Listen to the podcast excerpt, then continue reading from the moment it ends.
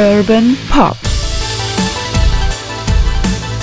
Musiktalk mit Peter Urban. Invisible Touch ist einfach voller unglaublich guter Songs. Also wir brauchen bloß die, die Liste hier runterlesen. Invisible Touch, Tonight, Tonight, Tonight, Land of Confusion, Into Deep, Throwing It All Away, alles Top-Hits. Ja, die hatten nun kapiert, wie es geht.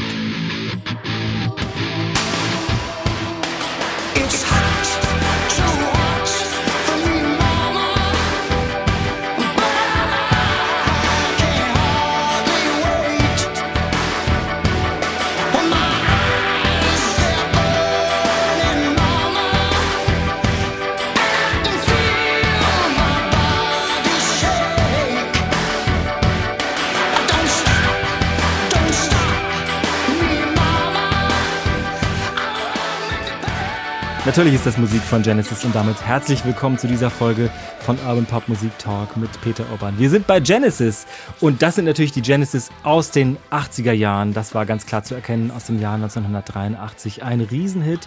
Mama, ich glaube, das, das Song selbst hat sieben Minuten und war trotzdem ein großer Single-Hit, ich glaube, in der ganzen Welt. Peter, wie ist es gewesen? Ja, das war ein riesiger Hit. Also das ganze Album war ja nun auch höchst erfolgreich. Da ist noch ein anderer Hit drauf, That's All. Also das war schon die Zeit, da wurde Genesis zu einer auch Hitparaden und Singleband, was die ja früher in den 70ern überhaupt nicht waren.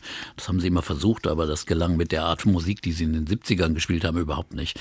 Aber sie haben sich ja auch verändert und darüber reden wir ja auch. Genau, darüber wollen wir reden heute. Das ist nämlich der zweite Teil des Podcastes über Genesis. Wir hatten eine erste Folge aufgenommen, ja, von den Anfängen der äh, Internatjungs, der Freundesgruppe quasi um Peter Gabriel als Sänger noch, Tony Banks, Mike Rutherford und später eben mit Steve Hackett als Gitarrist und Phil Collins als Schlagzeuger. Viele wissen das auch und viele haben das auch gehört und viele haben uns netterweise auch geschrieben und sich bedankt dafür. Das freut uns natürlich, dass euch das wiederum gefallen hat. Ich bin Oke Bandixen aus der NDR Kulturredaktion. Wir setzen jetzt an bei dieser Folge Urban Pop Musik Talk mit Peter Urban im Jahre 1976. Denn Mitte der 70er Jahre trennten sich die Wege von Peter Gabriel, der ein Solokünstler wurde, ein sehr bedeutender, und natürlich Genesis, die Band, die dann erst einmal gucken musste, wie sie sich weiter sortiert hat. Nochmal kurz hingewiesen sei auch auf die Folge über Peter Gabriels Solo-Jahre. Die haben wir nämlich auch schon aufgenommen. Hier Genesis-Wochen quasi bei Urban Pop Musik Talk mit Peter Urban. Peter, Mitte der 70er Jahre, so richtig schnell bekannt wurde da eigentlich, dass Peter Gabriel ausgestiegen war? Oder wie ist es genau gewesen? Kannst du dich erinnern?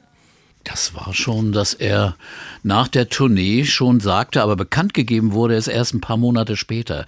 Er hat der Band erzählt am Ende der, der Lamp Lies Down on Broadway, dass er aussteigen wird. Sie wussten, das ist unser letztes Konzert irgendwo in Frankreich, in Südfrankreich. Und danach wurde es aber erst, glaube ich, ein halbes Jahr später verkündet. Und äh, man wollte also auch, äh, Gabriel hat sich dann auch erst zurückgezogen, wollte dann nicht gleich mit seiner äh, geplanten Solo-Karriere loslegen, sich neu finden. Und die Band äh, hat aber sofort entschlossen und beschlossen, wir machen weiter, auf jeden Fall. Und äh, ein Vorschlag war erst als instrumentale Band, das wollte Phil Collins. Und da sagten die anderen beiden, nein, auf keinen Fall. Wir brauchen Texte, wir brauchen Worte, wir brauchen Gesang. Und dann haben sie getestet, haben Leute eingeladen. Ich weiß nicht, wie viele haben sie, haben sie vorsingen lassen, aber man fand einfach keinen. Und äh, oft lag es auch daran, sie hatten schon Stücke aufgenommen vom nächsten Album äh, in einer Tonart, die war natürlich nicht auf den jeweiligen Sänger äh, angepasst. Insofern mussten sich viele Sänger, die da ausprobiert wurden, quälen, die, diese Tiefen oder Höhen zu kriegen. Und das äh, geht meistens nicht so gut, bis dann Collins irgendwann mal gesagt hat, komm, lass mich mal versuchen. Und dann sang er diesen Song, ich glaube Squonk war das.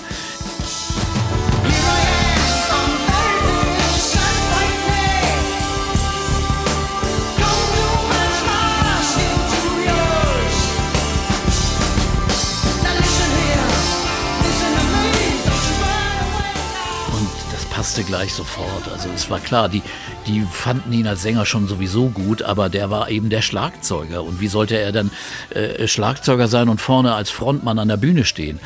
Und dann haben die gesagt, ja, nee, du musst das machen. Und er gar nicht so, so willig, also eher widerwillig, hat er gesagt, okay, ich mach's. Und dann war natürlich die Frage, wer soll jetzt auf der Bühne für, für uns Schlagzeug spielen? Das kann ich ja dann nicht alles selbst machen. Und dann wurde erst Bill Bruford gefragt, der bei King Crimson und bei später bei Yes ein, ein, ein äh, erfolgreicher Drummer. Und äh, bei der nächsten Tournee, da hatte Bruford, Bruford dann keine Zeit mehr. Dann haben sie einen amerikanischen Drummer. Den hatte Collins mal mit, mit Frank Zappa, glaube ich, gesehen und war schwer beeindruckt. Chester Thompson und der hat dann den Drum-Part übernommen auf der Bühne, aber nur und Collins hat sich manchmal dann dazugesetzt und so weiter. Also ein so dynamischer und so charakteristischer und guter, wirklich exzeptioneller Schlagzeuger wie Collins, den kannst du ja auch nicht so leicht ersetzen. Also Wahrscheinlich er, waren das aber auch seine eigenen Ansprüche sehr ja, hoch. Also, ne? Sehr hoch. Und insofern war es schon wichtig, dass das ein guter Mann ist.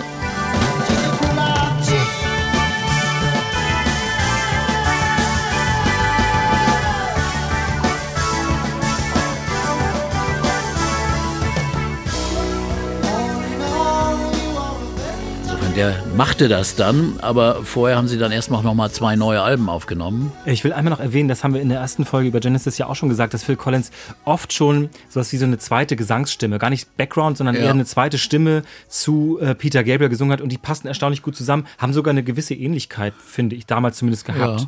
Das stimmt. Ja, ja, das passte auch wunderbar zusammen und offensichtlich klang es auch gut und nicht so befremdlich, wenn nun äh, Collins die, die Songs von Gabriel gesungen hat, also die alten Songs, die im Repertoire waren, die sie live ja immer noch aufgeführt haben. Und das passte. Also das, das hätte bei einem anderen Sänger seltsam geklungen und die, bei dem, äh, obwohl er nicht eine identische Stimme hat, äh, hat eigentlich eine, eine variablere, größere Bandbreite als Gabriel hat, der also eher ein kleineres Repertoire hat an Stimmtechnik, das hat gut gepasst. Und insofern ähm, auch auf der Bühne, die älteren Songs kamen gut an. Also 1976 haben sie ja schon ein erstes Album aufgenommen, das hieß Trick of the Tail. Und ähm, ja, da war es Phil Collins gleich dann die prägende Stimme. Äh, ja. Die Songs wurden auch auf ihn zugeschnitten oder waren die Songs vorher fertig? Ich glaube, beides ein bisschen, ne? Beides, also, also viele Songs, einige Songs waren schon fertig. Viele wissen natürlich auch, dass Peter Gabriel diese, diese ähm, extrovertierte Bühnenpersönlichkeit gewesen ist, heute wahrscheinlich immer noch ist, aber auch bei Genesis diese Verkleidung hatte, diese Masken, diese geschminkten Augen, Fledermaus, äh, Masken, Flügel, Blumen, was weiß ich was alles, bis zu diesem komischen Blumenkohl-Kostüm, ja. ähm, was er anhatte. Das hat alles Phil Collins nicht gemacht. Das hat offenbar aber auch keiner von ihm in dem Sinne erwartet, oder? Das konnte man nicht kopieren. Nee, er war eigentlich ein relativ untypischer Frontmann für eine Rockband. Ne? Er war da äh, so bärtig, oft bärtig, lange Haare, so ein bisschen zottelig, ein bisschen, also nicht so der charismatische, dynamische Bowie, der da irgendwie rumsprang, sondern er war eher der, der Studententyp, der da auch mal eben sich mal auf die Bühne wagt.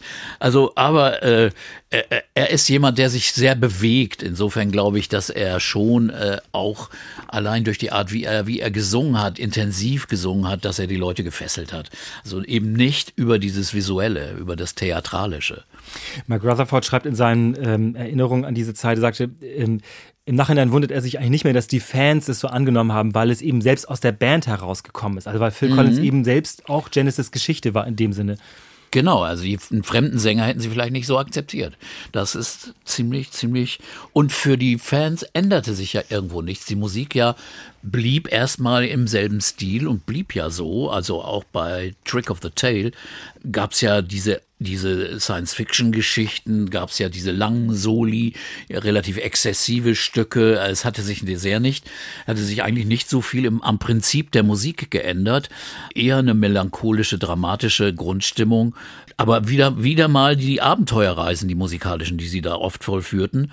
Und äh, auch mit, mit auch richtig äh, eindrucksvollen Gitarrensoli von Steve Hackett be, bebildert dann auch noch.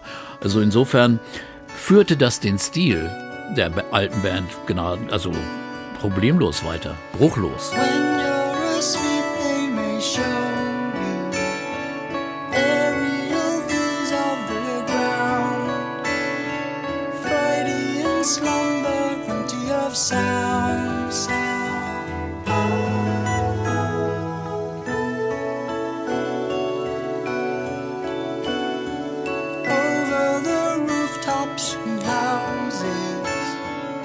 Lost as it tries to be seen.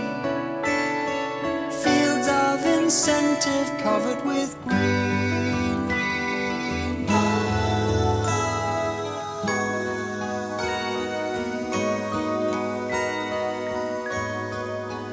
Man denkt auch, also natürlich hat das diesen Genesis-Stil, aber man denkt auch ein bisschen an Tubular Bells irgendwie, ne? An diese ja, es hat was, was so. Schönes Sphärisches, finde ich.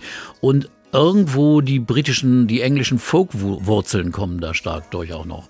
Also das war also, was ja an den Anfang von Genesis zurückführt, die ja auch mit sehr viel Folk-Einflüssen geprägt, von denen geprägt waren. Und war, das äh, höre ich hier sehr stark. Und äh, das geht auch auf dem nächsten Album weiter, das auch im selben Jahr noch erschien. Das ist also ein, ein Ausbund von Fleiß und, und Effektivität hier wieder. Gleich in einem Album zwei, in einem Jahr zwei Alben. Wind and Wuthering hieß das und äh, ist nicht ganz so gut wie, wie Trick of the Tail, finde ich, fanden auch viele, glaube ich. Und äh, der Titel natürlich. Ja, auf, auf Wuthering ja. Heights geht das eben genau. zurück. Das, das, Bronte. Das, ja, Emily Bronte, das sagen ja auch viele dann. Mhm. Ähm, ja, aber das führt natürlich dann auch in, ein, in eine, ähm, eine Zeit hinein, wo womöglich diese, na sagen wir mal, lang epischen Lieder ja, sagen wir mal schon mit einem Kontrapunkt in der Musikgeschichte versehen wurde, nämlich mit Punk. Also das ist 76 fängt ja dann schon an, auch kurz, hart, aggressiv dagegen. Ja, aber das, das Komische ist, dass sich Genesis darum überhaupt nicht gekümmert haben. Die wussten das auch gar nicht. Äh, einmal haben sie dann später erzählt, sie waren monatelang in, in den USA auf Tournee und, und bekamen gar nicht mit, was in England so, so da passierte musikalisch. Nur Phil Collins, der las immer die Musikblätter.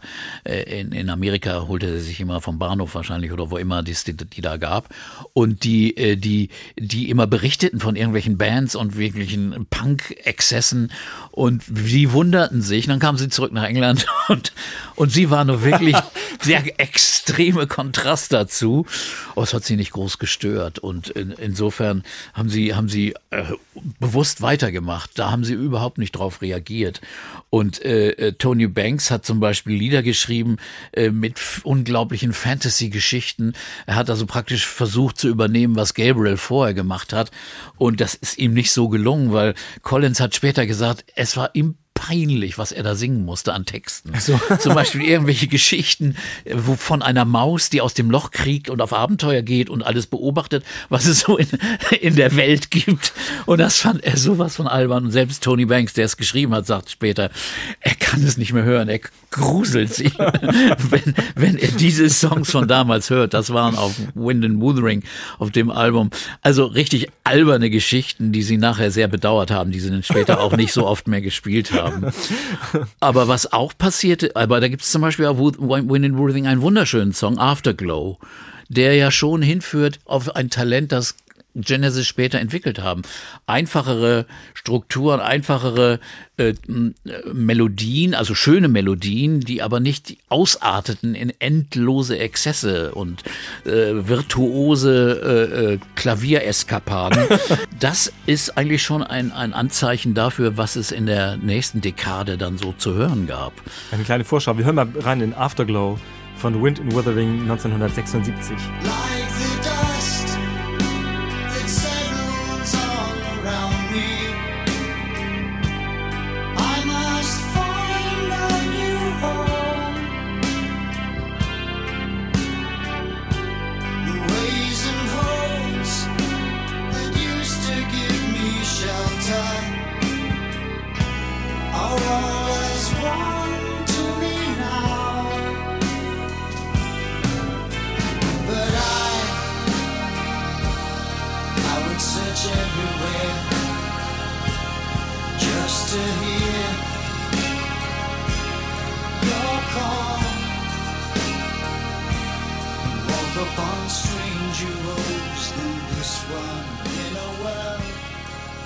wenn ich den Song jetzt höre, dann könnte er auch auf einem Ende der 80er Phil Collins Album sein oder Anfang der 90er noch, weil das ist so genau der, der getragene Stil ein, einer schönen Melodie mit der Stimme und so. Das, das ist eigentlich das, was Genesis dann später auch erfolgreich weitergeführt haben. Also das war echt so ein Hinweis darauf.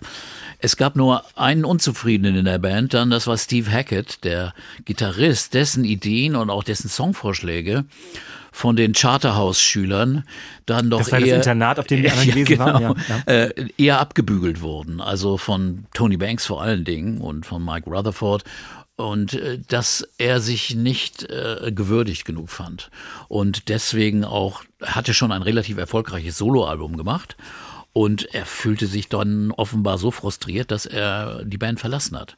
Äh, das war wohl der Hauptgrund. Er, er fühlte sich nicht gefeatured in dieser Band und dachte auch, sie waren da auch schon in Amerika so erfolgreich. Also auf der Tour, auch zu diesem Album, haben sie Madison Square Garden gespielt, äh, ausverkaufte Häuser. Sie haben in, in, in England, in London Earl's Court gespielt, 20.000 Zuschauer passen da rein. Und Hackett dachte, ach, mehr kann ja nicht werden. Also größer kann es ja nicht werden. Also, also jetzt kann ich auch aussteigen und äh, dachte wahrscheinlich, dass seine eigene Karriere auch genauso weitergehen könnte. Das ist ja oft der Irrtum, wenn Solisten aus Bands aussteigen. Und das wird dann trotzdem nichts. Äh, Zumindest aber, wurde, wurde er nicht so groß danach. Nee, er wurde nicht so groß, er wurde anerkannt, aber er wurde nicht so groß. Und äh, das war natürlich auch ein Irrtum. Der, der, der Weg von Genesis ging ja noch weiter nach oben, noch in größere Hallen, größere Verkäufe. Äh, aber das äh, nahm dann auch andere Entwicklungen. Ich glaube, in den 80ern hätte er sich dann auch überhaupt nicht mehr wohlgefühlt. Äh, das muss man schon vorausschauend sagen. Denn äh, der, der nicht so elaborierte Gitarrenstil von Mike Rutherford, der jetzt in Zukunft die Gitarren übernahm, der äh, passte dann besser zu der Entwicklung, die jetzt kommen sollte, weil weil Hackett mit seiner Verspieltheit, sehr seiner seiner auch jazzartigen Virtuosität ist ist für diese äh, für dieses äh, Klima und das Ambiente von Genesis in den 80ern nicht mehr passend gewesen, glaube ich. Äh, Ich habe in einem Interview äh, mit Tony Banks habe ich gehört, dass, dass er trotzdem, also ich denke schon auch, dass diese, sagen wir mal, alte Allianz zwischen ihm und Mike Rutherford als dominierende sozusagen Ureinwohner dieser Band Ja. schon sehr stark gewesen, auch als Kontrapunkt für Steve Hackett. Aber er sagte schon, er hätte musikalisch das sehr, sehr bedauert, dass Steve Hackett gegangen sei, weil der eben auch sehr, naja, sehr virtuos gespielt hat und eben Ja. auch sehr experimentell, wie er selbst offenbar ja am Klavier auch ähm, gewesen ist. Ja, Im da Gegensatz fehlte, auch zu den anderen beiden. es fehlte dann so ein Partner mit, weil der weil Rutherford ist ja eher ein begrenzterer Gitarrenspieler als Bassist gewesen und der, äh, diese Virtuosität hatte er nicht und auch diese Abenteuerlust, die also Hackett versprühte. Deswegen, das glaube ich schon, dass da einfach ein, ein Kontra Part fehlte jetzt für, für Banks und er hat dann auch praktisch diese solistischen Eskapaden alleine dann übernommen in den nächsten Jahren. Das war schon eindeutig, dass das seine Rolle war auf den nächsten Platten.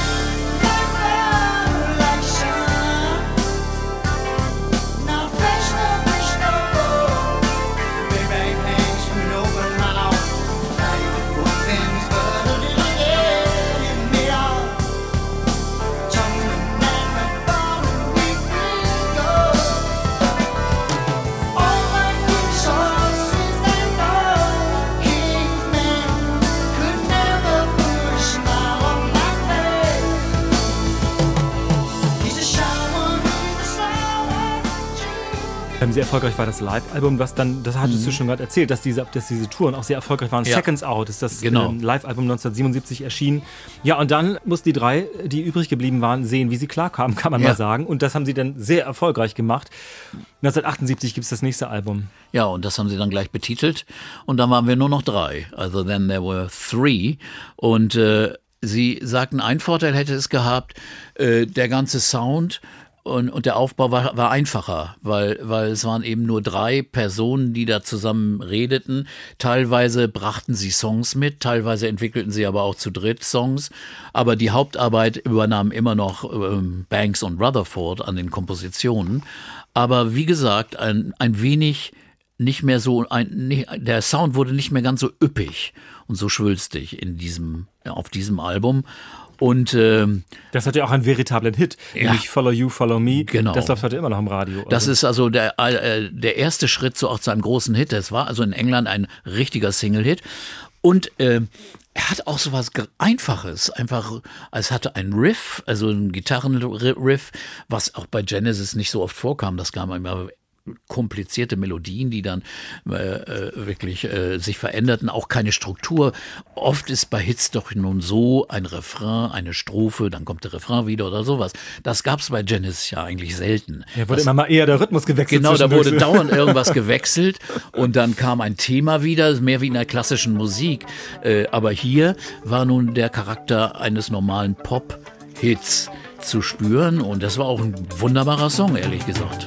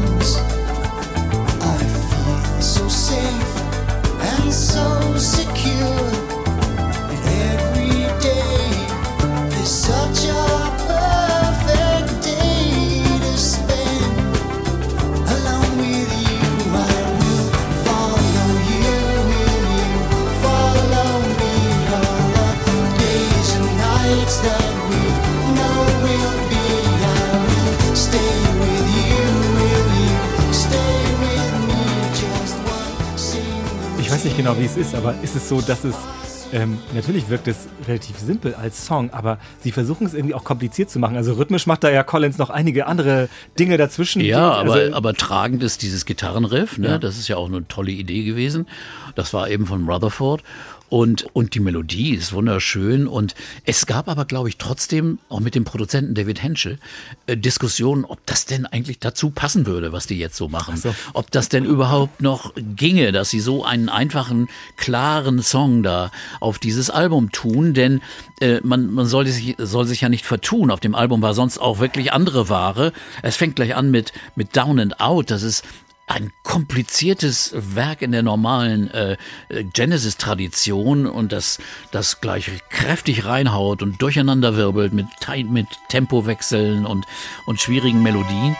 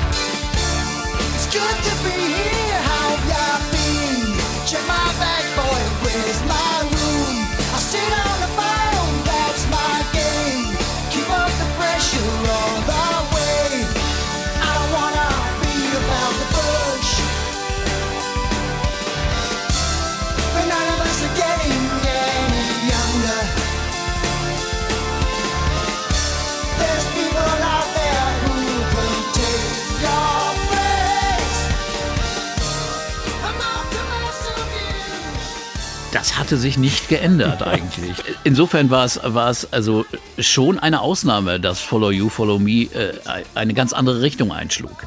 Aber eine sehr erfolgreiche. Und als die Band dann sah, dass sie auch einen Single-Hit haben konnten, und das hat sie dann schon beeindruckt. Also die Band war da auch kommerziellen Interessen, glaube ich, nicht abgeneigt. Mike Rutherford schreibt, dass es einen deutlichen Unterschied in den Konzerten ab diesem Hit gab, nämlich Frauen. Endlich Frauen im Publikum. Frauen im Publikum. Nicht, Und- nicht nur männliche Studenten sehr oder lustig. Kiffer. Das, äh, er beschreibt es selbst, dass er sich das so denkt oder dass sie sich das so gedacht haben, äh, von wegen so, äh, Schatz, wollen wir heute Abend zu Genesis gehen? Nee, lieber nicht, das ist was für dich. Nein, nein, das ist die Band mit dem Hit, den du so magst. genau, sehr gut. Also sehr, sie Ja. waren sich schon dessen sehr bewusst, glaube ich, was sie da gemacht Ja. Mhm. haben. Ich meine, sie haben es auch gekonnt, davon abgesehen. So für das Timing der Band, die Geschichte kam nun folgendes. Man geht ja immer nach den Alben auf Tour, aber in diesem Falle ist es auch so, dass Collins in einer tiefsten Ehekrise steckte. Seine, seine äh, Gattin äh, Andrea Bertorelli heißt sie, eine Kanadierin, die er äh, kennengelernt hatte auf der, auf der Bühnenschule, der, auf der Stage School, in der er gelernt hatte, schon als Jugendlicher. Also die kannten sich schon seitdem er irgendwie 13, 14 war. Und äh, hatten auch zwei Kinder und die ähm, hatte Beide hatten wohl außerhäusige Affären, äh, sie mit dem Maler. Und insofern verließ sie dann, verließ sie dann äh, London und zog nach Vancouver. Und Collins äh, wollte unbedingt diese Ehe retten, auch wegen der Kinder, und ist nach Vancouver gezogen, hat der Band gesagt, ich muss da jetzt hin und äh, ich, wenn ihr wollt, dann könnt ihr nachkommen oder so, aber ich, ich muss das machen, um meine Ehe zu retten. Und äh, also hat die Band erstmal eine Pause gemacht. Und das war so 78, 79 und die beiden anderen haben angefangen, Soloalben aufzunehmen. Und äh, bis Collins dann also nicht, nicht erfolgreich äh, zurückkam. Er, die Ehe wurde geschieden. Er kam zurück, äh, 79 und Sie gingen an die Arbeit fürs nächste Album. Aber in der Zeit waren die anderen noch mit ihren Soloalben beschäftigt. Da hat Collins dann also sich um andere Sachen gekümmert, hat für John Martin ein Album gespielt, äh, Schlagzeug gespielt. Da lernte er Eric Clapton kennen, der auch da mitarbeitete. Und äh, er hat für Brand X noch ein Album aufgenommen. Brand X ist eine Band, äh, die er in den, in den schon Mitte der 70er Jahre kennengelernt hatte. Eine Jazz-Fusion-Rockband, die komplizierte Jazz-Sachen machte. Das war also Collins in seinem Hobby praktisch. Und da hat er dann das noch gemacht, bevor sie dann an die Arbeit zum nächsten Album gegangen sind, das Duke heißt. Aber offensichtlich hat Collins da schon angefangen, diese traumatischen Erlebnisse dieser Ehekrise in Songs zu verarbeiten und begann Demos aufzunehmen zu Hause. Und äh, er wohnte dann wieder in dem Haus, wo, das er, in dem er vorher mit der Frau gewohnt hatte, in Surrey. Und die Band kam dahin, sie bereiteten Songs für Duke vor und äh, spielten nun also gemeinsam wieder ein neues Album ein, das äh, auch ein sehr, sehr großer Erfolg wurde. 1980 erschien.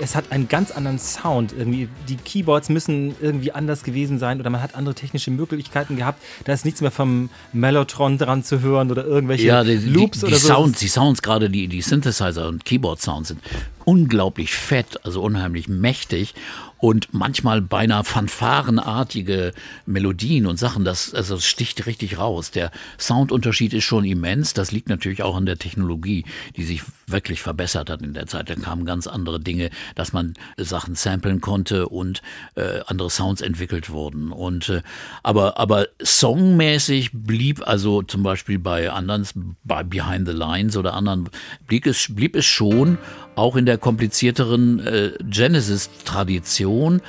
Aber es waren auch Songs von Collins dabei, wie zum Beispiel Please Don't Ask. Please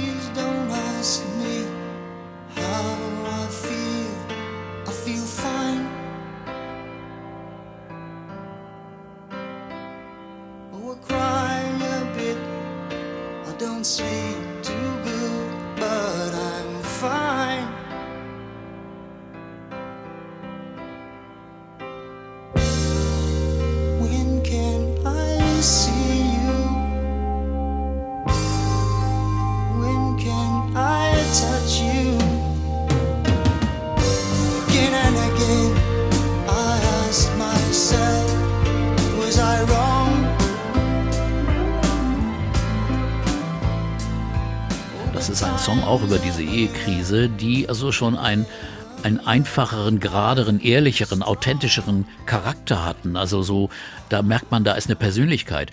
Denn, denn die Geschichten, die Genesis sonst vertont hat, waren irgendwelche Fantasiegeschichten oder irgendwelche Mythen und Dinge, aber selten persönliche Äußerungen. Follow You, Follow Me war eigentlich der erste Song, um den, in dem ging es um Liebe. Das hat, darüber hatten die nie gesungen. Das macht man doch nicht. Oder so als, als Charterhaus-Schüler. Also da reden wir lieber über irgendwie griechische Philosophen als über, über sowas Simples wie Liebe. Aber, und, aber so ein Song wie Alone Tonight ist auch auf diesem Duke-Album. Also das ist auch so eine ehrliche, gerade Aussage, also die auch voll Collins aus dem Herzen sprach in der Zeit. Und das Skurrile ist ja, dass er einige Songs aus dieser Demo-Phase, er hatte angefangen Songs zu schreiben, denen vorgespielt hat. dann haben sie zwei genommen, Please Don't Ask und noch einen, bin ich jetzt nicht genau sicher, welcher das war, ich glaube Alone Tonight. Und andere haben sie abgelehnt. Zum Beispiel In the Air Tonight. Das hat er ihnen vorgespielt. Und da haben die wohl gesagt, ach nee, das ist jetzt doch vielleicht zu einfach. Ja, genau. Also Phil Collins schreibt in seiner Autobiografie, Tony Banks habe gesagt, es hat ja nur drei Akkorde. Ja, genau. genau. Und als, als sie das dann nachher hörten auf dem Soloalbum von Collins, The Face Value, ja. das ja ein überragender Erfolg wurde, auch noch erfolgreicher als die Genesis-Platten wurde, da hat er sich schon unmächtig geärgert. Also insofern, man hätte äh, da schon mal das erkennen können, aber da waren die Jungs noch verblendet ein wenig.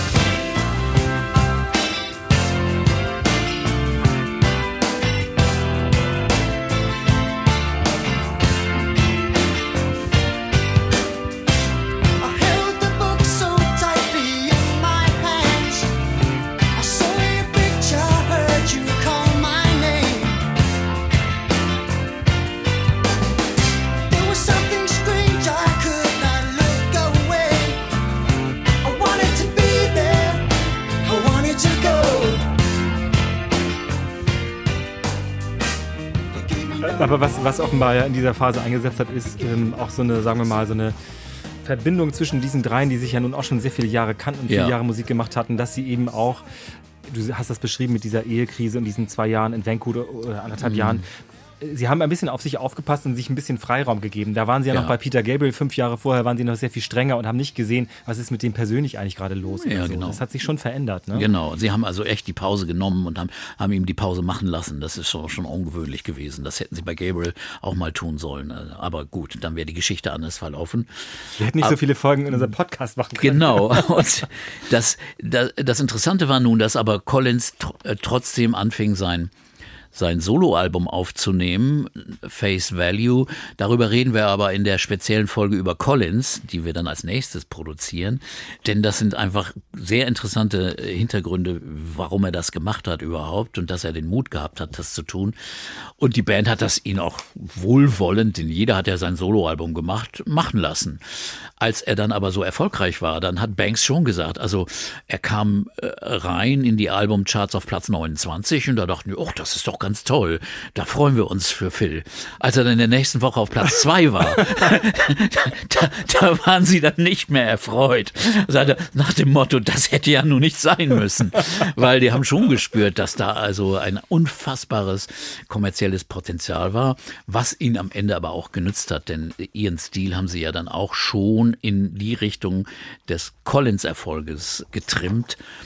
Das ging aber jetzt erstmal, äh, nachdem Collins sein Album aufgenommen hatte mit dem Produzenten, also mit dem Toningenieur Hugh Padham, mit dem hatte er bei Gabriels dritter Platte einen Song aufgenommen, Intruder, der äh, wo ein neuer Drum-Sound, ein neuer Schlagzeug-Sound kreiert wurde. Also ein Sound der Toms.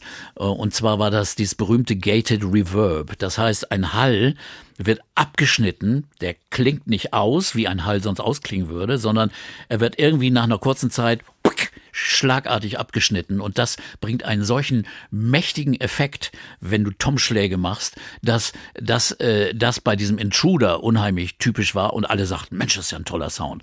Und besonders auf Collins Soloalbum wurde, es, wurde es in In the Air Tonight benutzt. Das hat so einen trockenen Sound, Und- dieser Ja, genau. Und das hat Sound, die ja. Leute schwer beeindruckt und auch Genesis waren, waren echt beeindruckt und haben dann diesen Toningenieur, haben ihren alten äh, entlassen und haben den neuen Toningenieur von Collins genommen, Hugh Padham, der mit ihnen nun das neue Album aufgenommen hat.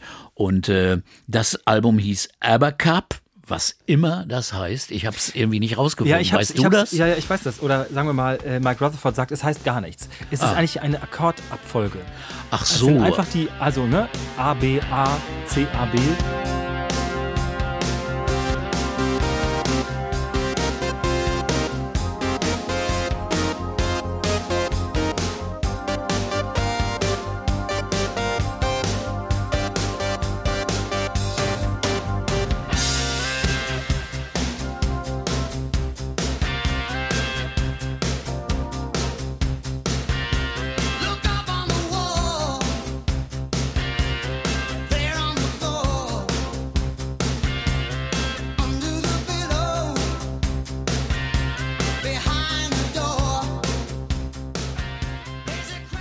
Das mehr, so. mehr hat es nicht zu bedeuten im Grunde genommen. Alles es gibt ja auch klar. einen Song, der so heißt, aber das war im Grunde genommen alles. Und die haben gedacht, das klingt irgendwie gut. Okay. Daran sieht man, nicht alles hat immer eine total tiefe Bedeutung. Manchmal ist es auch nur irgendein Wortspiel. Genau, manchmal machen solche Leute ja sowas, um am Anfang des Alphabets zu stehen. Ach so. Ich glaube, bei ABBA war das so. Auf die Idee bin ich nie gekommen. Gut, aber gut. Das, das Album ist dann ja schon ein Jahr später erschienen, Abercup. Das war auch schon, also Duke und Abercup waren beide sehr, sehr erfolgreich, oder? Ja, es war schon, waren die, grö die größten Erfolge, die Genesis eigentlich je gehabt hatte. Und äh, der Sound von Abercup, das muss man schon äh, mal eingestehen, der reagierte schon auf, auf die Szene drumherum. Also jetzt waren sie ja nun schon wieder ein paar Jahre in England gewesen. Es war New Wave gekommen und der Sound wirkte nicht mehr so mächtig, auch wie noch bei Duke, sondern eher abgespeckt. Also gerade der erste Song, Abercap, das, das klingt ein bisschen New Waviger, ein bisschen so geraden Rhythmus, gerade rausgehauen. Und das ist schon eine neue Richtung. Das fand man schon ungewöhnlich.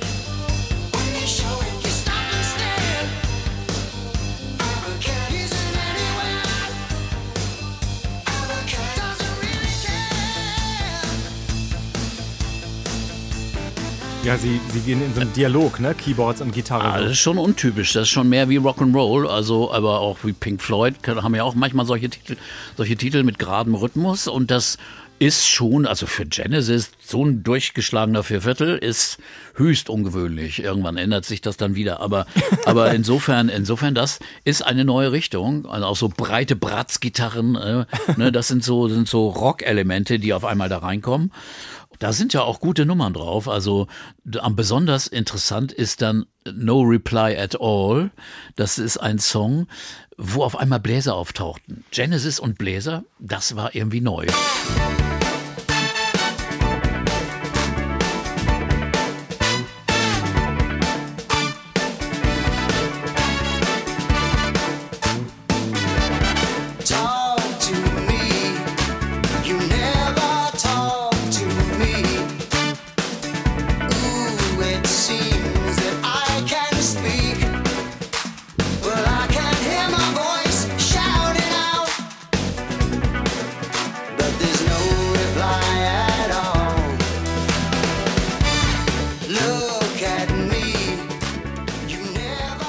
Aber es kam auch daher, weil Collins auf seinem Soloalbum diese Bläser benutzt hatten. Das waren die Earth, Wind and Fire Bläser, die ganz besonders vertrackte Sachen spielen konnten. Ja, und so kur ganz kurze, also ganz messerscharf klingt das ja. Genau, und deswegen, da sind dann also Banks und Collins nach Amerika geflogen, LA, und haben, haben die das da aufnehmen lassen.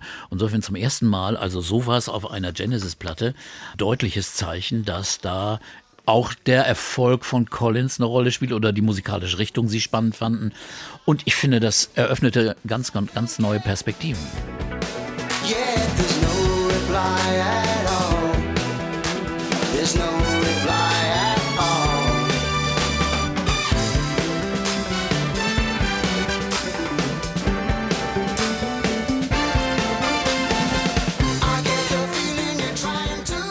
Aber es fällt schon auf, dass die immer noch ganz schön vertrackte Vorzieher und, und Sachen, also ein gerader Takt ist das. Nee, ist es nicht, ne? Äh, doch, es ist irgendwie, der geht Okay. ja 4-4 durch, aber es wird immer so durch gestochene kleine Sachen, ähm, da mal ein Schlagzeug, da mal die Bläser und so. Ja, vorgezogen irgendwie. Ja, genau, wird ja. es, wird es, Ja. wird es irgendwie unruhig, aber trotzdem super fließend gemacht. Also ich fand es sehr attraktiv. diese, diese, diese, moderne Big Band Diese Musik. Handclaps dazwischen. Ja, auch das immer. Aber diese, in der Tat, das hätte jetzt auch auf, dem, auf Face Value oder so erscheinen können, finde ich. Es hätte nicht gestört. Also In hätte, der hätte wäre nicht aufgefallen. Genau. Also äh, spannende Wechselwirkung, die wir dann noch in der Folge über Phil Collins Solo äh, genauer beleuchten werden. Aber in der Tat äh, waren sie da irgendwie auch irgendwie offener geworden, die anderen beiden offenbar. Ne? Ein anderer Song wurde noch aufgenommen auf der Session, der aber später erst erschien, Paper Late.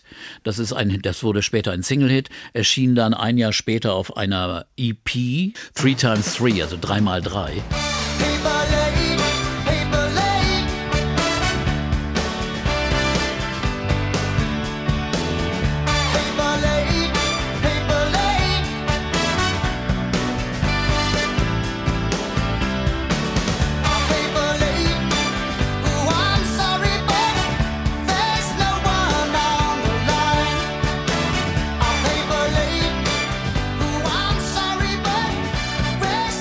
Selbe Richtung, nur sagen wir mal beinahe noch einfacher, noch gerader. Und das war der zweite Song, der aber irgendwie nicht auf dieses Album Abercup drauf kam. Das war vielleicht dann zu viel des Guten. Und dann hat man das so gelassen. Das Album war sehr erfolgreich. Man ging auch auf Tournee wieder. In dieser Zeit wird es dann etwas kompliziert, das alles auseinanderzuhalten, weil Phil Collins dann eben äh, nicht nur ein erstes Soloalbum, sondern auch ein zweites machte. Aber die Genesis-Alben, die dann folgen in den nächsten Jahren, die haben dann immer größere Pausen, eben weil auch andere Dinge passierten zwischendurch. Also auch Mike Ja. Rutherford machte ja später dann eigene Platten mit Mike and the Mechanics und so weiter. Aber es gibt dann immer längere Pausen, weil eben auch die einfach beschäftigt waren mit gewissen Sachen. 1983 kam dieses Album raus, das nur Genesis heißt. Viele Ja, werden das- eigentümlich, ne, dass es nur Genesis genannt wurde. Vielleicht um deutlich zu sagen, hallo, äh, nicht verwirrend, wir sind noch die Wir Band. sind's. Wir sind's. Hallo.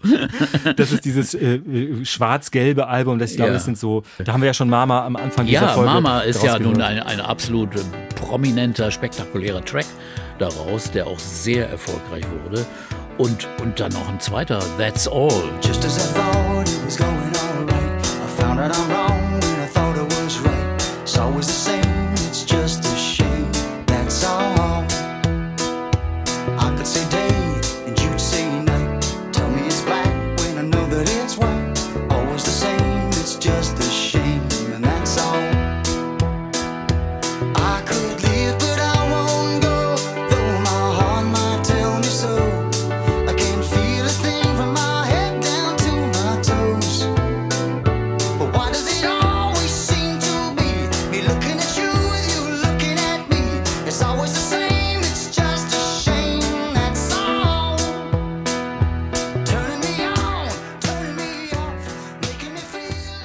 mal sagen, da setzt auch ein bisschen das Dilemma ein, weil natürlich viele, viele Songs, die kennen wir aus aber und abermaligen Radioabspielungen, weil natürlich, wie, wie bei Ja. Phil Collins selbst, waren das einfach sehr gerne gespielte äh, Songs im Radio. Ja, es, es war wirklich sehr populär im positiven Sinne.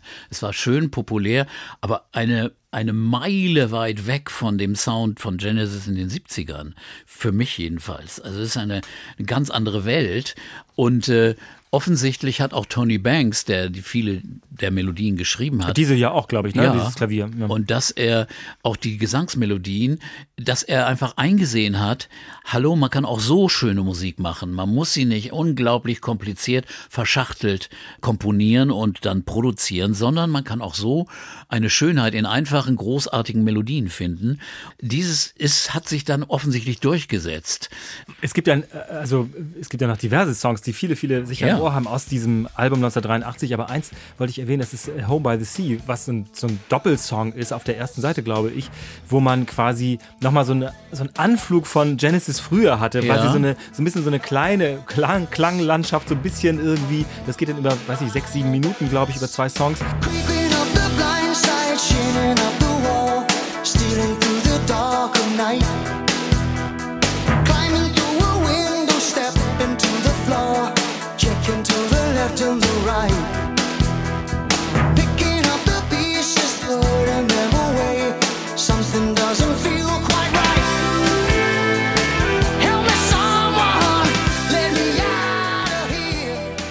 Das ist aber quasi wie so ein, wie so ein Rest, weil der noch zu, zu spüren ist dabei. Ja, das ist wohl auch immer noch drin.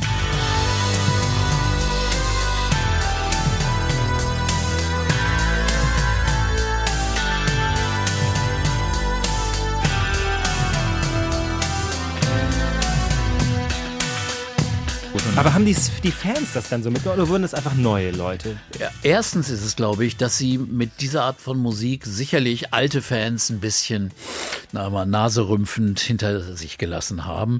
Aber ich glaube, viele von denen sind trotzdem dabei geblieben, weil die Qualität der Musik war immer noch da, aber sie wurde eben kommerzieller und populärer. Dazu haben sie aber, aber also haben sie aber unglaublich viele dazu gewonnen.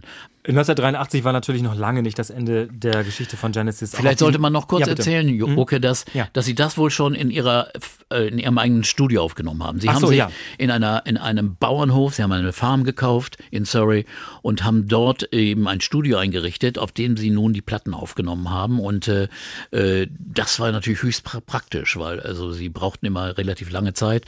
Es wurde ja viel günstiger dann, wenn sie selbst äh, äh, im eigenen Studio das aufnahmen, aufnehmen konnten und ich glaube Collins hat auch dann die Platten seine Platten da aufgenommen und insofern war das schon ein großer Fortschritt und da konnten sie also auch bestimmen, was für Geräte, was für technische Errungenschaften. Denn diese Platten, wenn man die jetzt heute hört, äh, haben eine unglaublich gute Klangqualität.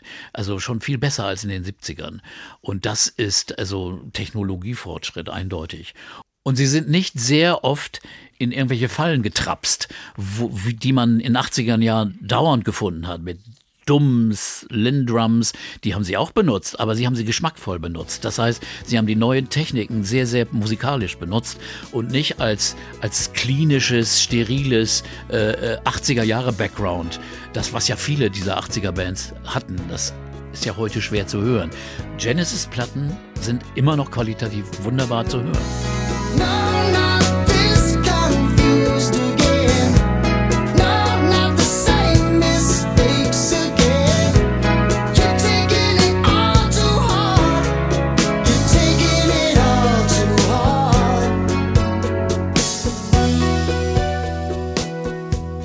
Also ich, ich versuche mal so zwei Sachen zusammenzubekommen, die mir nicht so ganz, die, die kriegt man schwer zusammen, finde ich. Einmal diese Spielfreude von Phil Collins als Schlagzeuger, die ja doch relativ komplex war. Wenn du hast Brand X erwähnt und äh, viele andere Dinge, die wir in den 70er Jahren in dieser ersten Genesis-Folge, auch in der en- ersten Genesis-Phase schon beschrieben haben, dass sie eben, ich weiß nicht, sieben Achtel, neun Achtel, 13 Achtel, irgendwelche komplizierten Dinge machten. Und dann hatte, kam aber dazu ja sein Talent offenbar auch, weil er wird ja immer auch der immer stärkere, dominantere Songschreiber offenbar. Sein Talent für wirklich, ja, für Hits, für Pop-Songs, für einfache Melodien irgendwie. Das scheint mir, äh, na, sagen, vielleicht kein Widerspruch, aber irgendwie eine komische Mischung doch zu sein, oder? Also Collins ist ein wirklich eigentümlicher Charakter. Auf der einen Seite wirklich der extrem kompliziert spielende Jazz-Drummer, der das toll findet. Aber wie gesagt, wie du sagst, auf der anderen dieser, dieser wirklich geniale, einfache Mensch, der Hits und populäre Sachen liebt. Das geht anscheinend zusammen. Also mich wundert schon, dass das zusammen geht, aber, aber es ist bei ihm wohl eine solche Ausnahme. Er ist eine solche Ausnahmefigur, dass das möglich war. Aber normal ist das eigentlich nicht. Es ist eher ungewöhnlich, wirklich.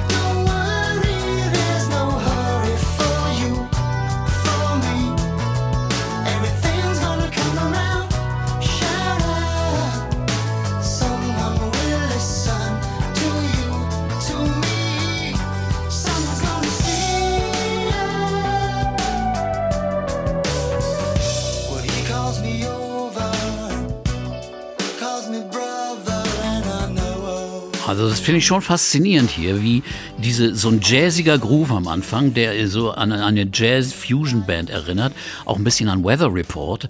Und das, dann kommt da so eine so eine wunderschöne weite Melodie, die so äh, echt faszinierend ist. Also das finde ich also einen ganz außergewöhnlichen Song, der äh, ganz starke Qualitäten hat und genau das verbindet, was wir gesagt haben. Populäre Melodien und äh, Rhythmen und verschiedene Sounds, die eben äh, aus einer anderen Richtung kommen. Das boah, wunderbar. Phil Collins muss ein großer Weather Report Fan genau. sein. Und ich habe nämlich in einem Interview, ähm, ich glaube, gehört, dass er ähm, offenbar haben die irgendwie, Weather Report hat offenbar, ich weiß nicht welches Album, aber Genesis Songs im Tourbus gehört und hat die gut gefunden. Und da sagt er, okay, vergiss alles, was die Kritik jemals gesagt hat. Wenn die mich gut finden oder die uns gut finden, dann ist alles in Ordnung Ja. hier. Also, da haben wir was geschafft sozusagen. Ja, Also ja, ja, war ihm ganz wichtig. Ja, ja, klar. ich hatte das schon erwähnt, die Pausen werden ein bisschen länger, aber die Songs bleiben äh, und auch der Erfolg bleibt extrem hoch. Also die Fans sind auch geduldig, nämlich es dauert drei Jahre mit Invisible Touch, bis das nächste Album herauskommt. Und das ist gespickt von Top Ten Hits weltweit. Ein Riesending.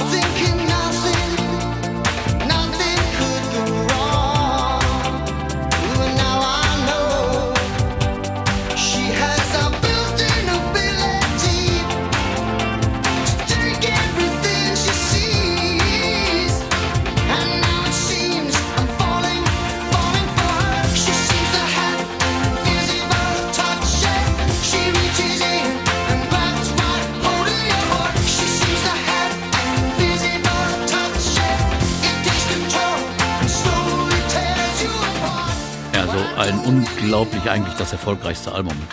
Invisible Touch ist einfach voller unglaublich guter Songs und äh, also brauchen bloß die, die Liste hier runterlesen. Invisible Touch, Tonight, Tonight, Tonight, Land of Confusion, Into Deep, Throwing It All Away, alles Top-Hits.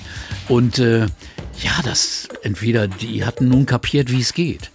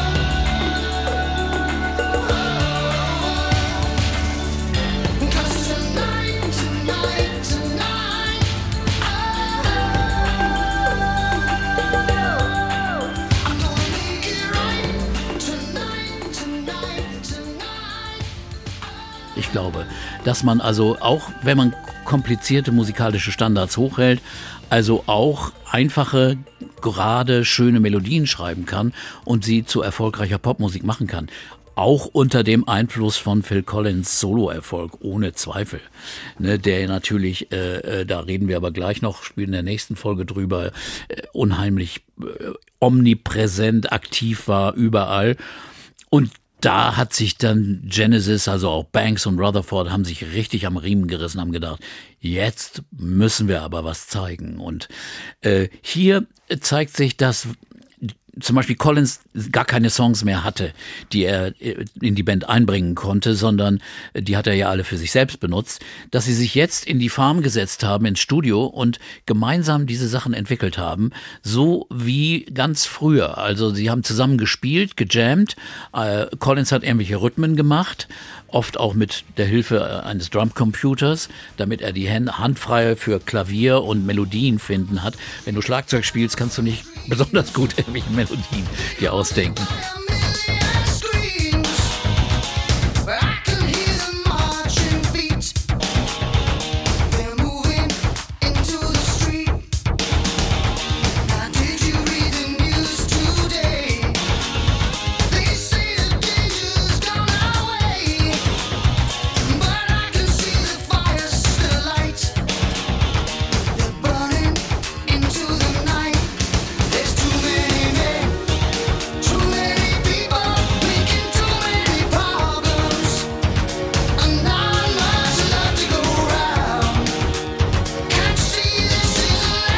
Also insofern, das, das haben sie so gemacht und der andere hat da äh, mit, mitgespielt und sie haben das Stück und haben das dann aufgenommen, zusammen entwickelt. Und diese Songs sind echt gemeinsam entwickelt worden.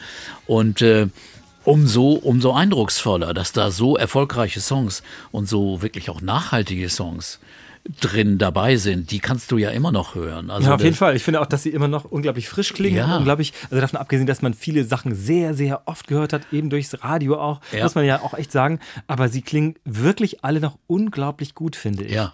Und ehrlich gesagt, sie, sie, sie haben auch, wenn du jetzt die vergleichst mit, mit manchen Songs aus dem Collins-Repertoire, äh, seinem Solo-Repertoire, sind das hier auf diesem Album Invisible Touch mit die besten Songs, äh, bei denen Collins als Sänger beteiligt ist. Wirklich. Das muss man schon sagen.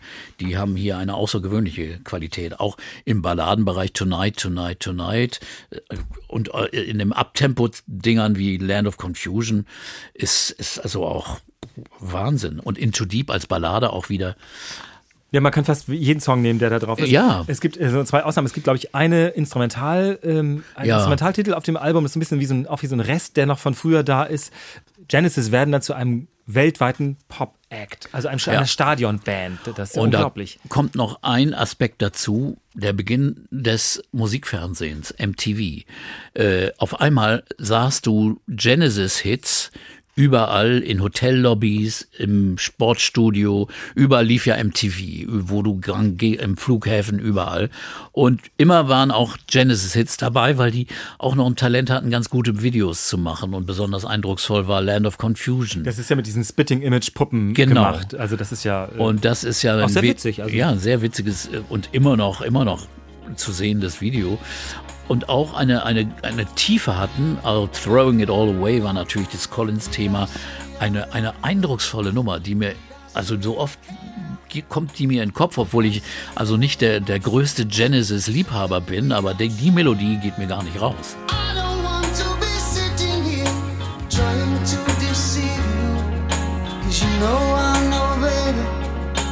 I don't wanna go. We cannot live together.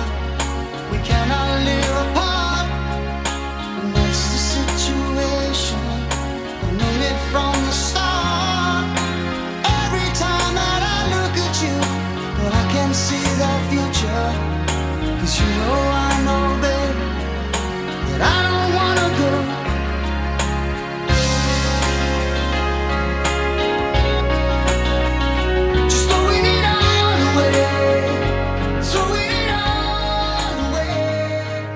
ist eine eigentümliche Mischung aus einer, einer Leichtigkeit in der Melodie und einem ganz traurigen, bitteren Abschiedssong eigentlich. Also ich, du siehst, du siehst mir die Gänsehaut Ja. an meinem Ja. Arm. Es ist einfach so, es ist Es hat eine große Wärme auch, also gerade auch dann, wenn der Refrain kommt, throwing it all away. Das ist wirklich, wir können hier nicht alle Sachen ausspielen. Also viele bedauern das ja sehr. Es gibt ja auch zum Beispiel Anfragen, ob wir eine, gleichzeitig eine Radiosendung dazu machen würden, die überall zu hören sein wird, oder ob wir äh, eine, eine Liste irgendwo, eine Musikliste irgendwo in die Streamingdienste tun. Ich glaube, es ist relativ einfach, sich die Songs irgendwo hörbar zu machen, entweder bei YouTube oder den Streamingdiensten. Und wenn wir also alle Songs ausspielen würden, dann hätten wir für jeden Podcast mindestens drei Stunden. Ne, Und zu wir haben ja machen. die Liste von dir jedes Mal. Ja. Viele wissen das ja auch in den Shownotes, äh, handverlesene, ausgesuchte Titel. Du aus musst, glaube ich, einmal erklären. Ich hatte wieder, wir hatten wieder so ein paar Mails. Was sind die Shownotes? Die Shownotes ist das, was man in der ARD Audiothek finden kann, wenn man das dann anklickt. Unsere Folge gibt's da ähm, ein bisschen Text und da ist eine Erklärung zur Band oder zu der Folge und dann eben darunter sozusagen die Literaturhinweise, wie beim wie bei einer Aha. Zeitung oder so, die Quelle, wo kommt die Musik her, von welchem Album, welcher Titel, was lohnt sich. Handverlesen von Peter Orban. Ich wusste das ehrlich gesagt nämlich auch nicht. Hab auch gefragt, was sind denn diese verdammten Die Shownotes? Shownotes, die sozusagen Die Infos einfach. Die Info Informationen zu dieser gewesen. Folge, ganz genau. Ähm, Invisible Touch, ach, ich wollte eine Anekdote noch erzählen von Mark Rutherford, die ich so lustig finde. Ich glaube, das ist dann schon eine, die eigentlich früher spielt, aber er hat ja so eine Doppelhalsgitarre auch Ja, viele genau. Jahre. Und Ja, zwar ja. eben einmal Bass und eben eine, Genau. ich glaube sogar zwölfseitige hat er sich bauen lassen Ja. und ist, hat gesagt, er sei einmal damit von der Bühne gefallen. Die muss sehr schwer gewesen sein und er ist auf einmal von der Bühne gefallen, nicht schlimm, aber die war so schwer, Ja. er konnte nicht alleine aufstehen. Was ist das für ein Monster gewesen? Und er hat, sagte, das Schlimmste sei vor allem gewesen, die anderen hätten nicht so schnell gemerkt, dass er weg war. Weil diese Bühnen, die Bühnen waren so riesig irgendwann, also diese Stadionbühnen. Ja. Also gut, er ist heil davon gekommen. Meine Güte. Ja, Sie hatten aber dann live immer noch einen anderen Gitarristen, Daryl Sturmer, den Sie auch schon seit ja, Ende der 70er Jahre beschäftigt haben.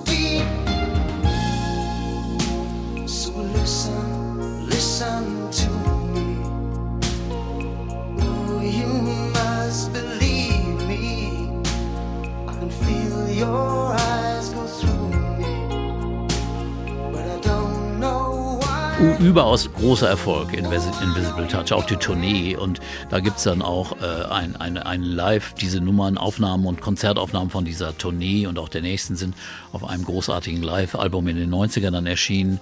Da sieht man, dass die auch live, boah, hervorragend. Okay, man kann auf Live-Aufnahmen immer noch was korrigieren und machen, aber das brauchten die nicht. Aber die waren So einfach auch gut, ne? Eine Ja. unglaubliche Qualität haben die musikalisch und, äh, äh, und dass, den, dass der Sound gut ist, ist ja beinahe selbstverständlich bei denen.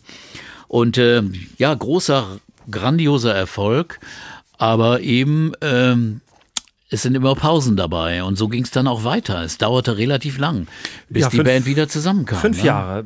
Da vergeht ja dann trotzdem kein Jahr, wo es nicht mehrfach Phil Collins Songs in den Charts gegeben hat. Genau. Also We Can't Dance 1991, da hatte man jetzt nicht eine lange Durststrecke, wenn man diese Musik toll fand. Genau, Da kam ja. schon immer was dazwischen. Ne? Genau. Und äh, ehrlich gesagt sagten äh, Rutherford und Banks später, sie hatten schon längst mit einem Abschied, einer Trennung von Collins gerechnet. Also sie waren schon eigentlich überrascht, dass sie dann doch wieder zusammenkamen. Äh, so sah das für sie gar nicht aus. Also äh, Collins, der nun, also da kommen wir aber in der Solo-Folge gleich über ihn, der auch noch genug Eheprobleme hatte auf verschiedenen Ebenen. Aber dass er, dass er nun äh, eben doch wieder mit der Band zusammenkam und sie sich wieder zu dritt zusammensetzten ins Studio und wieder neue Songs gemeinsam entwickelten. Und das äh, erschien dann 1991. Ich wollte einmal zwischendurch erwähnen, dass 1986 ja, also bei Invisible Touch, diesem Album davor eben, ja, Ja. auch parallel So von Peter Gabriel rauskam. Ich weiß nicht, ob gleich oder ob das 97, 87 war. Auf jeden Fall war es fast zeitgleich. Ja. Eine Kuriosität, die beide ja wirklich auch für diese Zeit der Popmusik in den 80er Jahren standen. Also Ja, wahnsinnig erfolgreich beide. nicht nur erfolgreich, sondern auch prägende Alben der 80er. Also und auch das Allerbeste aus den 80ern. In den 80ern gab es ja auch viel, naja, nicht so tolle Musik. Und das äh, etwas Pikante ist, dass also in den britischen New äh, Charts So auf Platz 1 kam und Invisible Touch nur auf 2. Also der, der Alte hat's ihn wieder vermiest. Okay. Und, und äh, insofern, das war dann, aber international, ich glaube, in den USA war dann also Invisible Touch ein Riesenerfolg und, und gab Grammys und alles Mögliche. Und also da konnten sie alle groß zufrieden sein. Ja, ich glaube, das waren sie ehrlich gesagt. Auch wenn man das so nachliest, sie haben eben auch dieses Rumjetten äh, durch die Welt, in Stadien spielen, das haben die auch genossen. Also die haben das auch gerne gemacht, diesen Ja. Erfolg. Das begeisterte Publikum auch manchmal, vielleicht müsstest du mal sagen, weil Musikkritiker doch Genesis, naja, nicht so toll fanden durchgehend. Kann man das sagen? Ja, also sie, sie fanden schon, also dass, dass sie jetzt zu sehr, sie kriegten schon ganz schön viel Stoff, also, also Kritik von Musikjournalisten, die, die bemängelten, dass sie nun also äh, für die Kommerzialität und den Erfolg gewisse äh, stilistische Charakteristiken aufgegeben hätten. Ich finde das so ein bisschen scheinheilig, ehrlich gesagt. Äh, äh, es war immer noch äh, hohe Qualität, dass da, die da angeboten wurde. Also jedenfalls bis Invisible Touch. Danach, finde ich, lässt es ein wenig nach. Äh, aber, aber es war immer noch eine, eine andere von, äh, Sorte von Musik. Man muss einfach sehen, man muss äh, einer Band auch zugestehen, dass man sich verändern kann und auf einmal nicht mehr alles so erfüllen kann, wie es, sagen wir mal, vor 15 Jahren war. Also diese Größe müssen auch Kritiker dann mal verstehen. Also aber mein Gott, die schreiben ja, die haben es ja auch einfach. Man schreibt es einfach dahin, lass mal jetzt die mal in die Pfanne hauen. So läuft das ja, Ja, war auch so, so ein manchmal, bisschen in ne? Mode, Und- das irgendwie doof zu finden. Ja. Weekend Dance 1991 war in jedem Fall beim Publikum ein riesiger Erfolg. Nicht nur der Titelsong, sondern auch viele andere Tell Me Why, beispielsweise Hold On My Heart. Mhm. Jeder wird diese Songs sofort mitpfeifen können. Hold on, my heart. Just hold on to that feeling.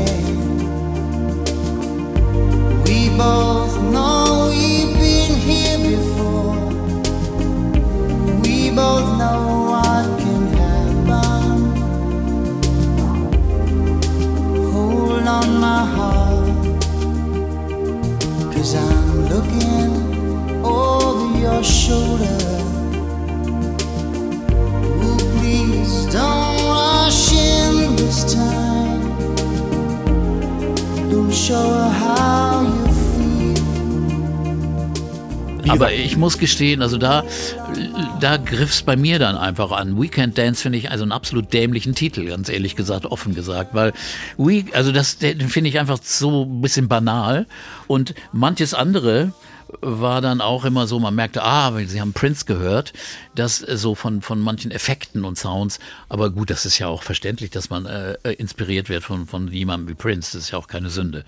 Insofern, aber, aber, aber ehrlich gesagt, hier fehlt mir ein bisschen die Qualität der Songs bei We Can't Dance, aber wie gesagt, der Erfolg war, glaube ich, beinahe noch größer, also mindestens genauso groß, äh, mit dem Ergebnis, dass Genesis in ihrer gesamten Karriere fast 150 Millionen Platten verkauft haben. Wahnsinn. Was will man denn mehr? Und insofern ist das ein Teil davon. Und auch wieder eine Tournee, die äh, so im Jahr 93 dann lief noch, 94 und dann war aber dann die Zusammenarbeit mit Collins beendet. Er hat 96 dann verkündet, dass er Genesis verlassen würde. Mothers crying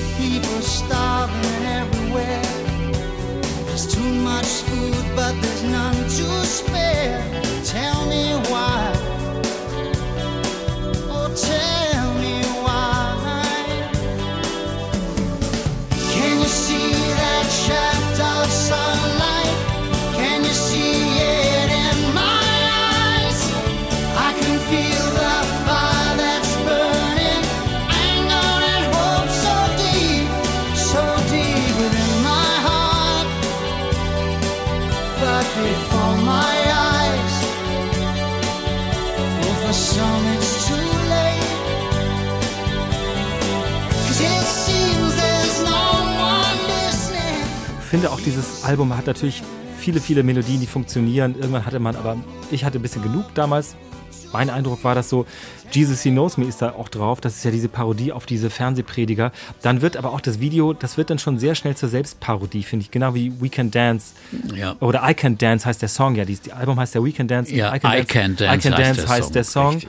Das wird dann schon auch ein bisschen zur Selbstparodie und dann wird es schon auch sehr bunt. Also dann fehlt ein bisschen die Ernsthaftigkeit, die womöglich jetzt mit den Texten ein bisschen nachgereicht wird. Also äh, die Stimmigkeit war irgendwie ein bisschen flöten, finde ich. Genau.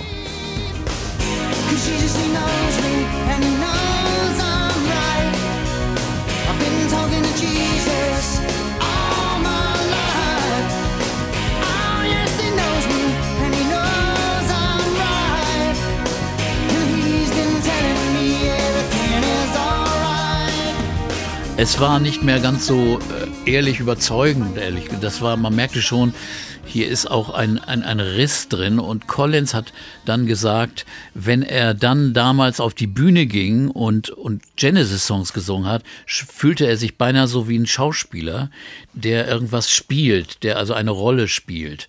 Nicht mehr, also er hatte einfach zu viel auch mit seiner eigenen Karriere zu tun und dass für ihn dann diese Arbeit mit Genesis mehr und mehr also zum, zum, zum Auswärtsspiel wurde sagen wir mal mit der Fußballersprache äh, und nicht mehr zum Heimspiel. Und das äh, spürte man auch, deswegen auch eigentlich konsequent seinen Abschied von der Band dann in den nächsten Jahren. Also ich hatte das ja schon erwähnt, nebenbei hat ja Mike Rutherford sehr erfolgreich, äh, nicht ganz auf diesem Niveau, aber ja, Ja. doch sehr erfolgreich mit Mike and the Mechanics einige Top Ten Hits, ich weiß gar nicht, ob weltweit, auf jeden Fall in Europa gehabt, also eine sehr, Ja, sehr eine erfolgreich. großartige Nebenband sozusagen auch Ja. gehabt. Tony Banks hat, glaube ich, nicht so viel gemacht. Er hat Soundtracks gemacht, auch sehr erfolgreich. Das hat ihn, glaube ich, sehr befriedigt, aber er hat keine Hits-Alben produziert. Das wollte er vermutlich auch nicht in Nee, das Sinne, ist so, er ist als Komponist und, und, und sagen wir mal Arrangeur. Er hat, er hat diverse Soundtrack-Alben gemacht, ja. Mhm. Also die waren alle trotzdem gut beschäftigt. Da hat jetzt keiner auf den anderen in Nee. dem Sinne total zu Hause gesessen und gewartet, bis, er, bis, bis Phil nach Hause kommt Genau. oder so.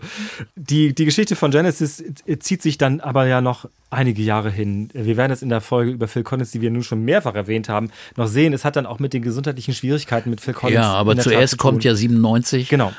Ein letzter Versuch, die Band irgendwie noch so auf den Beinen zu halten, äh, mit einem neuen Sänger. Und da wurde lang und breit gesucht. Diverse Kandidaten waren auf dem Zettel.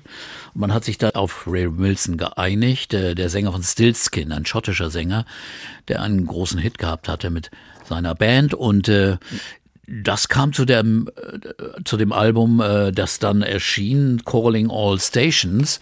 Und es war auch so, dass da schon die Musik aufgenommen war und die Sänger wurden immer wieder ausprobiert. Und, und äh, Wilson hat selbst gesagt, Mann, ich musste so hoch singen, weil die hatten das eben in ihre Tonlage gelegt und, und, und ich kam da kaum hin.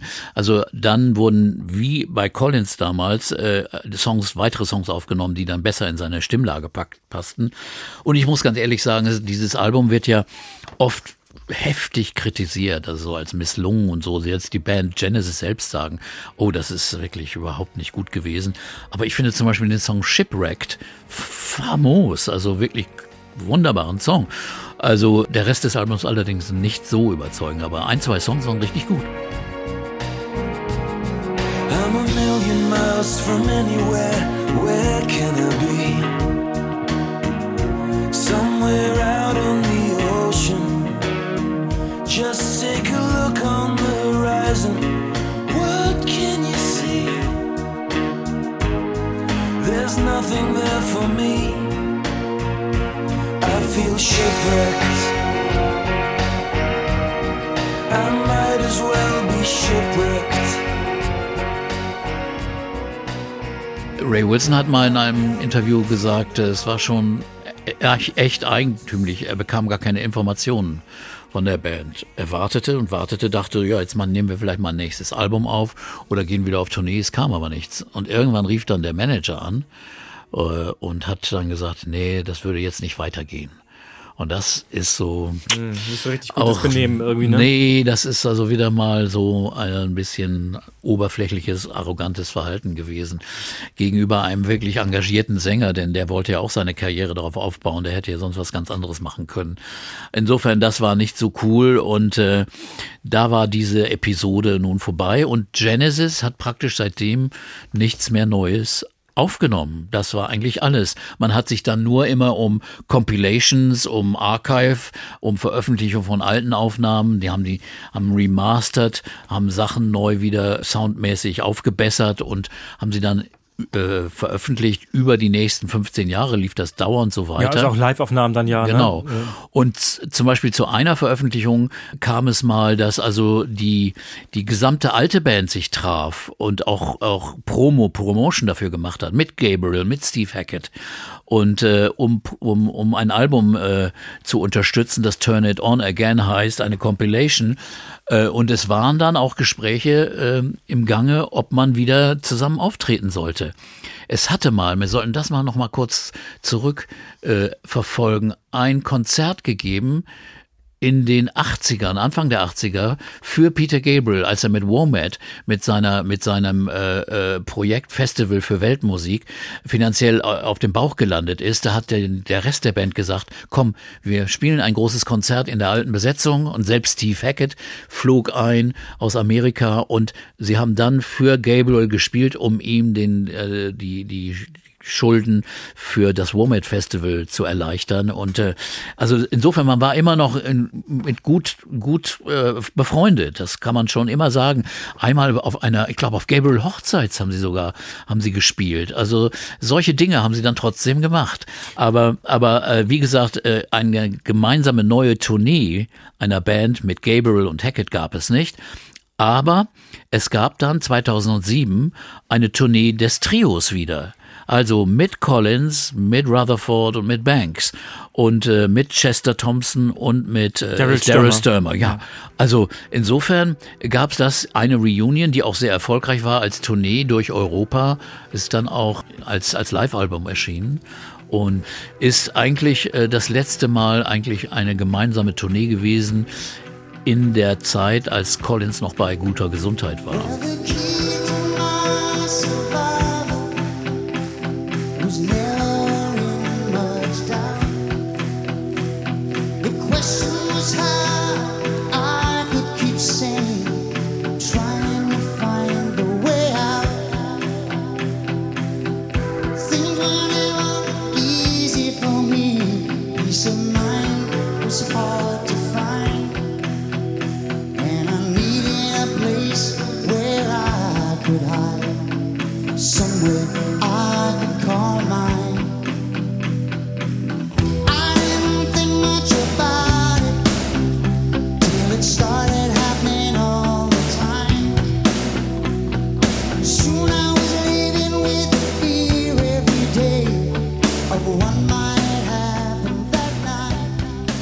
2014 hat die BBC eine große Genesis-Dokumentation Ja. aufgenommen und äh, die beschreiben auch Mark Rutherford und Phil Collins ausführlich in ihren Büchern, ich glaube, oder zumindest Phil Collins, und sagt, es war wie, wie wir sind wie, wie Brüder, wie Freunde. Wir kommen zusammen und jeder hat sofort wieder seine Rolle, wie früher in der Band. Ja, also das war schon ein großes Projekt und hat diese Band wirklich gewürdigt.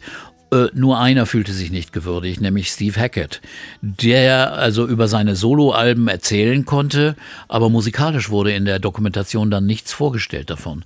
Also er wurde wieder mal, wie früher, so ein bisschen an der Seite als Außenseiter gelassen und er sagte dann nachher ein bisschen bitter, man merkte schon, wo sie, wo sind hier die Prioritäten? Eben bei den alten Charterhouse-Schülern, also bei Collins, also nicht Collins nicht, bei Banks, bei Rutherford, bei Gabriel und Collins, bei Collins sowieso. Äh, insofern, da fühlte er sich ein bisschen wie das fünfte Rad am Wagen.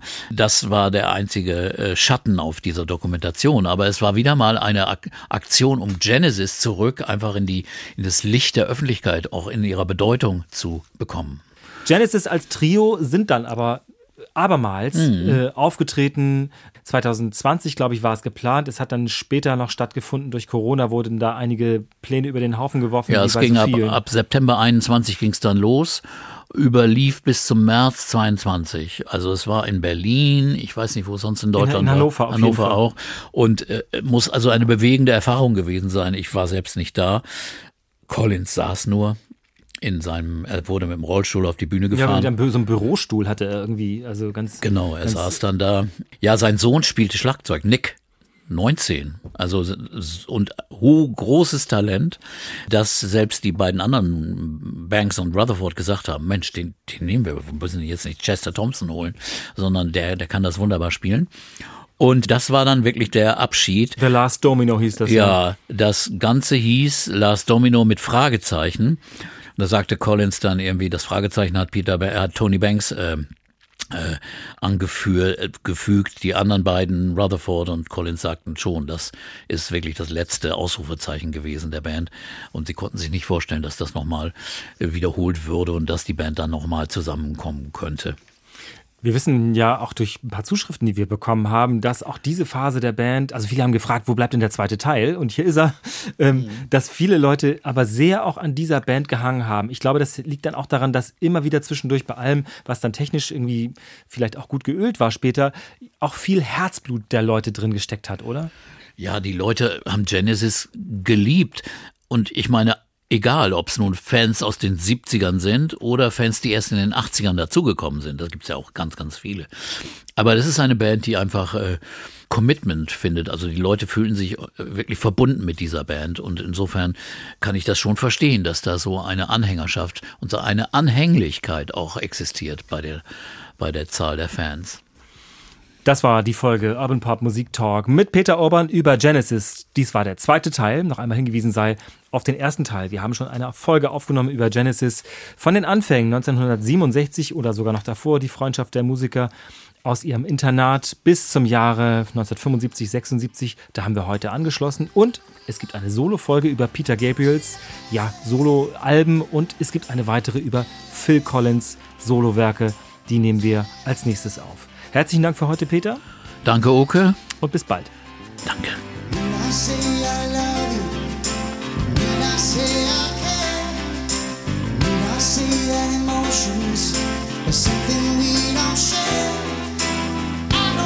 To be sitting here trying to convince you, cause you know I know, babe,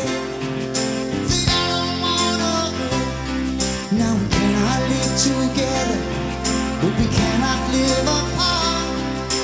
That's the situation. We've known it from the start.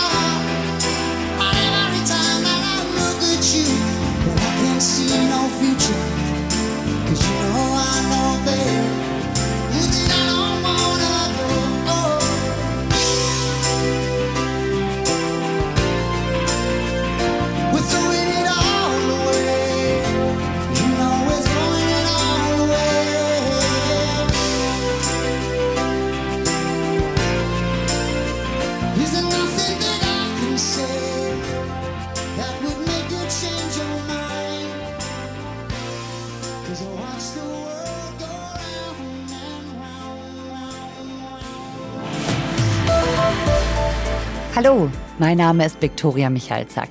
Gemeinsam mit Journalistinnen und Journalisten der ARD nehme ich mir jeden Tag Zeit für die wichtigen Fragen. Also diese Überwachung ist allgegenwärtig. Wie geht's denn den Menschen da, die du getroffen hast? Für packende Geschichten. Also ich stelle mir einfach vor, die blättern durch die Tagebücher und sagen, ja, so muss es gewesen sein. Hitler wusste nicht vom Holocaust. Das ist eigentlich unfassbar, wenn man denkt, wie nah wir an eine Rehabilitierung von Adolf Hitler gekommen sind. Und investigative Recherchen. Was lag wirklich wann vor, was lag auf dem Tisch und wie umfassend war wirklich dieser Machtmissbrauch, der da stattgefunden haben soll.